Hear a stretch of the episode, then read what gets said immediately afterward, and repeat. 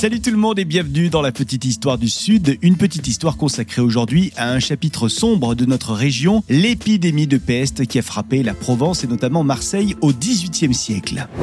Nous sommes en 1720 et la peste vient de s'abattre sur la Provence. Cette maladie dévastatrice se propage par les rats notamment. Alors les semaines passent et les Marseillais trépassent. L'impact de cette épidémie est dévastateur. Toutes les rues de Marseille sont rapidement envahies par la maladie et la panique se propage aussi rapidement que l'infection. Les autorités de l'époque imposent donc des quarantaines. Les maisons touchées sont scellées. On enferme les malades avec leurs familles, mais tout ça ne suffit pas. Faut imaginer que l'impact économique est majeur pour Marseille. Marseille qui est un centre portuaire très important en Méditerranée. Alors à cause de la peste, tout navire qui passe par Marseille est automatiquement mis en quarantaine. Et ça, ça crée un chaos logistique et économique énorme. Cependant, au milieu de la terreur et du désespoir, il y a des héros qui vont se lever, des médecins qui euh, ont souvent peu de connaissances sur la maladie à l'époque et qui viennent pourtant risquer leur vie pour soigner les malades. Il y a aussi des prêtres, des religieuses qui viennent apporter du réconfort aux mourants. Il y a des bénévoles qui aident euh, à ensevelir les corps.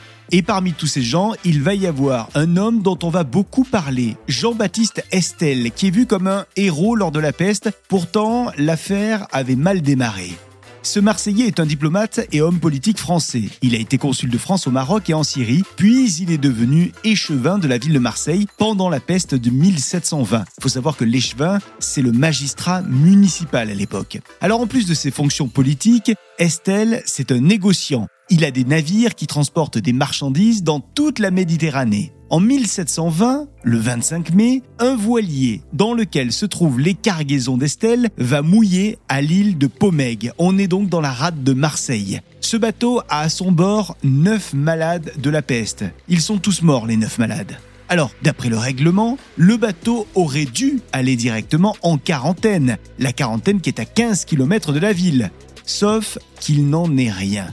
Estelle a évité la quarantaine. Et on dit que c'est à cause de ce bateau finalement que la peste a été transmise à toute la ville et même au-delà. Estelle a donc une véritable responsabilité dans la propagation de la peste en Provence. Mais après plusieurs jours d'épidémie, le Marseillais se rend compte qu'il a fait une erreur et il se montre très courageux. Il va tout faire pour aider à contrer cette épidémie. Tout d'abord, il organise l'évacuation des cadavres de la peste. Ensuite, il va se mettre à la recherche de médecins, histoire d'aider les malades. Et puis, il va s'inquiéter également du ravitaillement des Marseillais. Finalement, Estelle est récompensée pour ses actes, jugés héroïques lors de cette épidémie de peste, et en 1722, il est même anobli par le roi. L'épidémie de peste à Marseille finira par être maîtrisée, cependant, on peut dire qu'elle a laissé une cicatrice profonde dans l'histoire de la ville et l'histoire de toute la Provence. Voilà pour cette petite histoire du Sud. À très vite avec une nouvelle petite histoire.